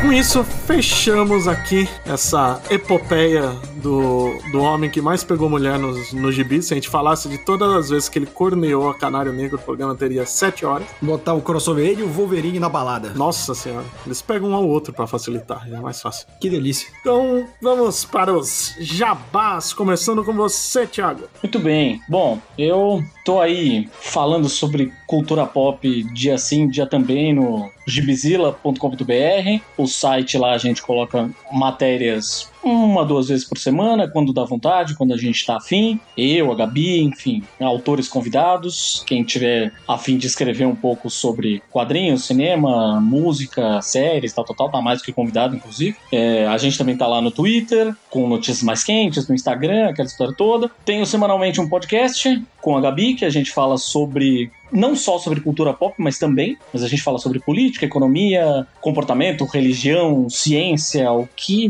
der na telha, que é o Imaginas Pega no Olho, semanalmente. E a gente tem agora, como se não bastasse, tem mais um podcast quinzenal, que é o Imaginas Pega no Ouvido, que é a nossa exaltação ao mundo da música. A gente entrevista pessoas que trabalham com música, que vivem o, o dia a dia da música, jornalistas especializados em música, enfim, para falarem sobre as suas paixões musicais. Esse é quinzenal, mais curtinho, inclusive. Você encontra os dois em todas as plataformas por aí. Eu imagino se pega no olho, imagina se pega no ouvido. Fazer um sobre estética, imagina se pega no rosto. E as pessoas já falaram vários, assim, faz um sobre bebida, imagina se pega no beiço. Imagina se pega no fígado.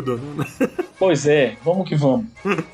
e você, Gabriel? Vocês me encontram lá no Nerd Bunker, sempre falando sobre cinema, séries de TV, quadrinhos, né? Sempre tentando puxar a brasa mais próximo do quadrinho possível. Inclusive, no momento da gravação deste podcast, eu acabei de soltar um sobre o outro arqueiro, né? O Gavião Arqueiro, que acabou de sair a série, mas a gente puxou para falar da maravilhosa fase do Mesh Fracture e do David Age. Então, se vocês quiserem conferir por lá. E nas redes sociais, arroba o Gabriel Ávila em todas elas. Você, Roberto. Bom, para quem gostou de me ouvir falando besteira aqui, eu também falo besteira lá no youtube.com/barra Hora Suave, que tem vídeo quase todo dia falando de quadrinhos, série, videogame, cinema e tudo mais. Estou toda sexta-feira, novamente com o nosso querido Leonardo Vicente, no Momento Suave, que é o resumo de notícias da cultura pop na semana em todos os agregadores de podcast, no Spotify e no Deezer. Agora estou com um novo projetinho toda terça-feira. Eu te amo, Doutor Zaios, falando episódio a episódio de Os Simpsons. Então, material é o que não falta. E é isso, papai. E você, Leonardo Vicente, os seus jabás? Bom, o Fala Animal também é um site, falaanimal.com.br, que como todo mundo aqui fala de quadrinhos, séries, cinema, um pouquinho de game, que eu sou pobre, não tenho dinheiro pra videogame. De 15 em 15 dias eu tô lá no Mansão Wayne também com o Roberto, além de tudo que o Roberto já falou. Tem também a revista Mundo dos Super-Heróis, que eu tô em praticamente toda edição, inclusive já na, nas últimas edições, na última que lançou e na próxima que tá pra sair tem textos meus sobre os Eternos. E o podcast, que sai segunda-feira sim, segunda-feira não. Agora tem uma pausa. Esse é o último podcast de 2021. A gente volta agora só no dia 17 de janeiro. Então, até lá e obrigado todo mundo por participar e também para todo mundo que ouviu. Falou!